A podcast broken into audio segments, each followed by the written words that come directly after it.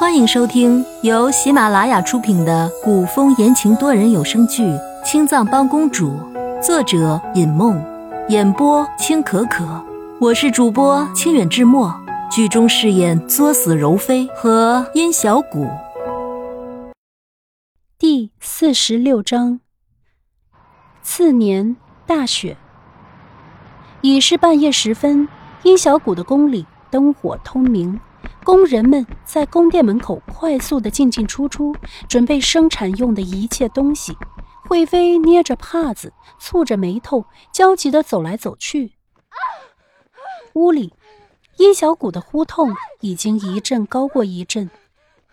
惠妃身边的宫女这时候急急跑来，不等宫女开口，惠妃就追问：“怎么样？皇上到哪里了？”宫女摇头：“娘娘。”皇上还在十里亭的行宫，今晚又是大雪，怕是赶不过来了。虽然是在意料之中，但是惠妃还是稍有些失望。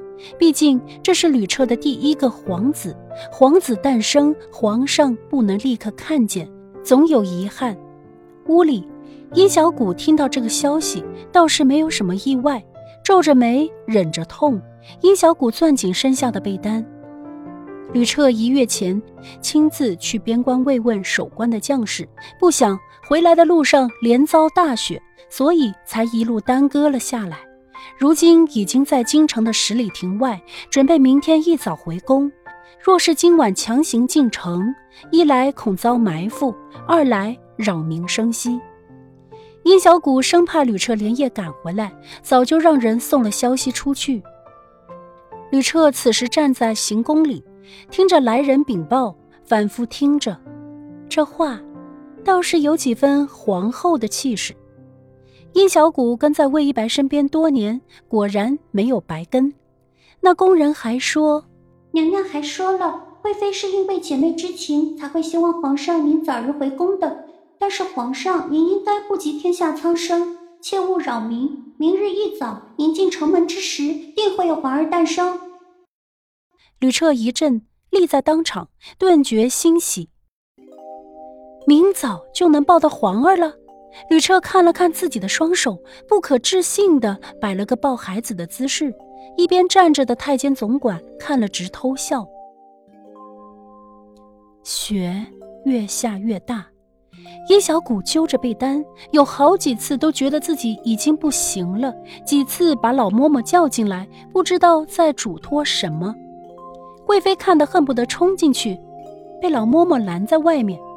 贵妃娘娘，您别急，先等等，等等。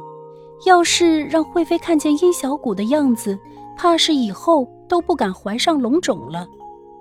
惠妃听着，总觉得殷小谷的声音越来越小，只听见里面宫女在喊：“用力，娘娘，再用点力，娘娘。”却几乎听不见殷小谷的声音。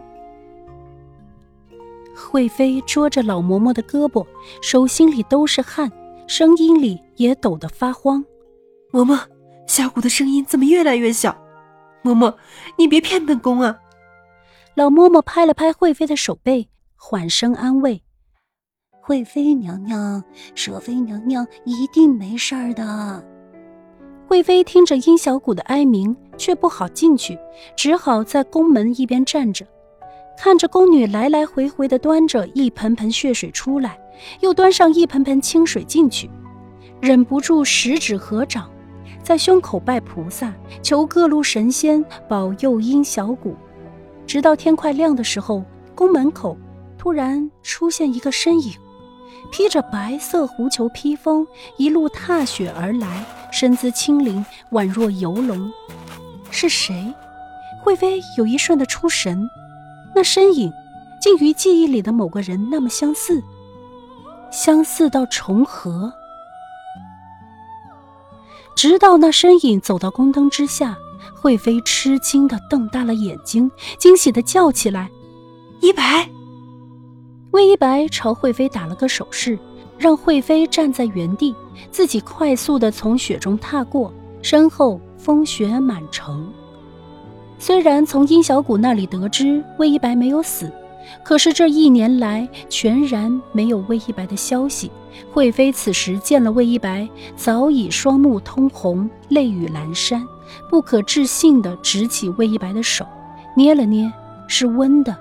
再仔细看了看，说了句：“胖了。”魏一白笑着微微一点头，抚上自己的肚子。有了孩子，哪能不胖？